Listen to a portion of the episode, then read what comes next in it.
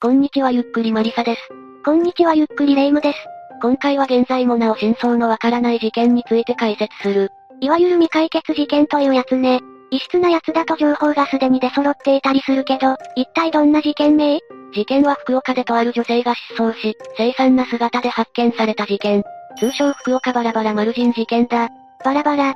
事件概要、捜査、また謎について順に解説していく。事件で失踪することとなる、諸賀玲子さんは博多駅近くのアパートで一人暮らしをしており、そこから筑紫野市にある医薬品卸会社に通っていた。勤務態度は真面目で、同僚らからも慕われていたという。また、営業職では初の女性で、将来の幹部候補として職望されていたんだ。講師ともいわゆるできる人だったのね。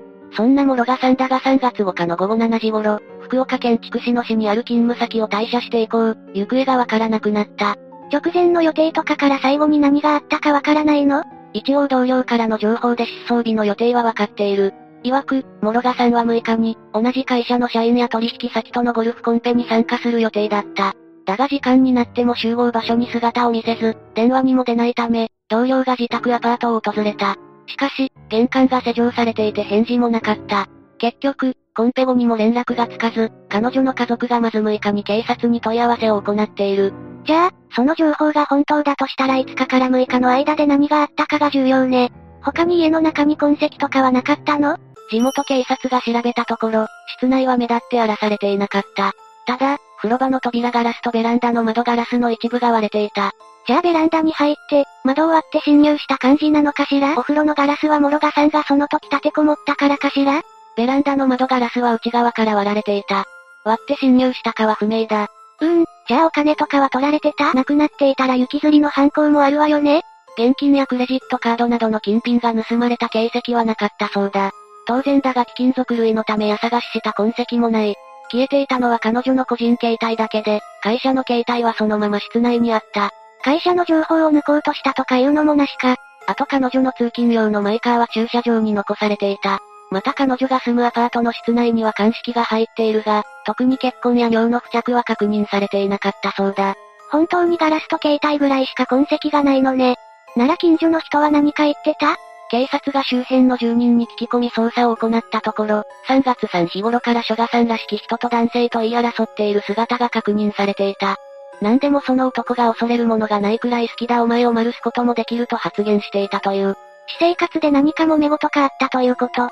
また捜査を進めると、6日の深夜2時頃、男が諸賀さんと思わしき人物の肩を抱えるようにしてアパートの玄関から出ていくところを目撃。その男は一度アパートに戻ってから、諸賀さんらしき人物を連れて自動車で走り去っていたそうだ。確定じゃないの、その男を探しましょう。だが、2010年3月15日の午後、福岡市西区のこの島の海水浴場であるものが発見される。あ、事件名、その遺体は幾重にも分割された人体、その腹部から脚部だけだった。マジでそして翌日、DNA 鑑定の結果、遺体は福岡県在住の諸賀さんのものと判明。さらに4月9日には福岡市中央区の福岡協定場で両腕が入ったゴミ袋が見つかる。その後、4月14日博多港須崎埠頭近くの海中で胴体部、4月15日には博多湾で頭部が発見。この時頭部の頭蓋骨数箇所にひびが入っていたことが判明しており、県警は、宅直後に背後から襲撃された疑いがあるとした。もしかしてこういう痕跡を隠すためにバラバラに？またさらに遺体を詳しく調べた結果、後頭部のほか、手の甲にあざがあったそうだ。総合的に見ると諸賀さんが背後から殴打され、手で頭をかばった際にできた傷だと警察関係者は見ているらしい。また携帯電話の履歴などから、これは3月5日夜、会社から帰宅した直後に襲われた先月良いとのことだ。周囲の人の証言と矛盾はないわね。他は？他には遺体からの情報はない。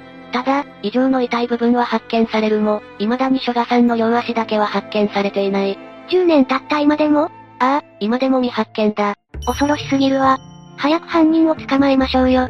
揉めている男がいたんでしょ？その人のこと何かわからないの？事件前に言い争いをしている人物と同一かは不明だが、怪しいとされている男がいる。彼は諸賀さんと交通事故を起こした人物だ。事故？何でも会社帰りに右折対向でバイクと事故を起こしたそうだ。お互いに言い分が異なるので第三者機関で公平に判断してもらった結果、諸賀さんが15で相手の男が85で相手方に過失があった。かなり向こうが悪い奴だけど、弁償してもらって終わりでしょ？ただ、このバイクに乗っていた男性は任意保険に加入していなかったんだ。それで諸賀さんの保険金でバイクの修理費用を払ってほしいと、諸賀さんや保険会社に請求した。はぁ、あ諸賀さんのありえなくないですか？当然その話の内容が通らず、結局弁護士も介入する大きな事態へと発展していった。このような騒動の中で、相手の男性は諸賀さんに脅しじみた行動をしていることが分かった。諸賀さんの友人によると、諸賀さんは男性が携帯に頻繁に電話してくると怯えていたらしい。諸賀さんの日記によると大晦日に10回の着信。元旦に7回の着信。そのうち5回がワン切りだったそうだ。またその後も、1日に数回はワン切りで電話があったとのことだ。怪しすぎるし、怖すぎる。一方でこの男性は事件後、交通事故後に諸賀さんに電話はかけたが、諸賀さんの家は知らないと証言している。しかし、諸賀さんが2月に書いたミクシー上での日記には、この男性と思われる人物が家の前にいたと記されているんだ。これも確認をしたわけではないから確定情報ではない。この男が怪しいのは確かだから、ちょっと本格的に調べてほしいわね。どうにか引っ張ってこれないのかしら？警察もそう思ったのかは不明だが、この男を別件で逮捕している。逮捕容疑は諸賀さんとの間での交通事故の示談書を偽造したこと。これは本事件から4年後の、2014年2月初旬、福岡県警が行っている。よし。で、真相はどうだったの？事件への関与は不明だ。それ以上のことはわからない。取り調べを行ったが、この男も証拠不十分で逮捕にまでは至らなかったそうだ。もどかしい。さらにもう一人怪しいと思われる男がいる。この男は事件後に諸賀さんの腕時計を質屋で監禁していた。だが、腕時計はギリシャ製のスケルトンタイプで、製造番号から被害者のものと断定することができた。そのことを証拠に窃盗容疑で逮捕されたんだ。おお、もし本当なら事件への関与は間違いなさそうね。それで一体何者だったの？男の正体は福岡市内30代のアルバイトだ。いやそうじゃなくて、実はそれ以外に言うべきことがない。それくらい諸賀さんとの直接の接点は確認されていないんだ。肝心の時計も拾ったと証言しており、事件への関与は薄いと警察は判断したそうだ。確かに家の中の状況から金銭目当てじゃないし、この人とは人物像が違う気もするわね。実は諸賀さんが6日に消息を絶った後も、ミクシーにアクセスした形跡があった。うん、どういうこと？ミクシーにはユーザーが最後に、ログインした時間を表示する機能がある。諸賀さんのミクシーのトップページでは、失踪以降の最終ログイン時刻が表示されていたんだ。警察は司法解剖の結果、3月5日に諸賀さんが襲われ、6日から9日頃にかけて亡くなったものと見ている。確かにそういう話だったわね。じゃあ、それ以降にログイン時刻が更新されたら、本人ではない人間がログインしているということだな。これについてはいくつか説がある。いやいや、普通に考えて、警察の捜査でいじったんじゃないの？考えられる捜査者として、警察はあり得るな。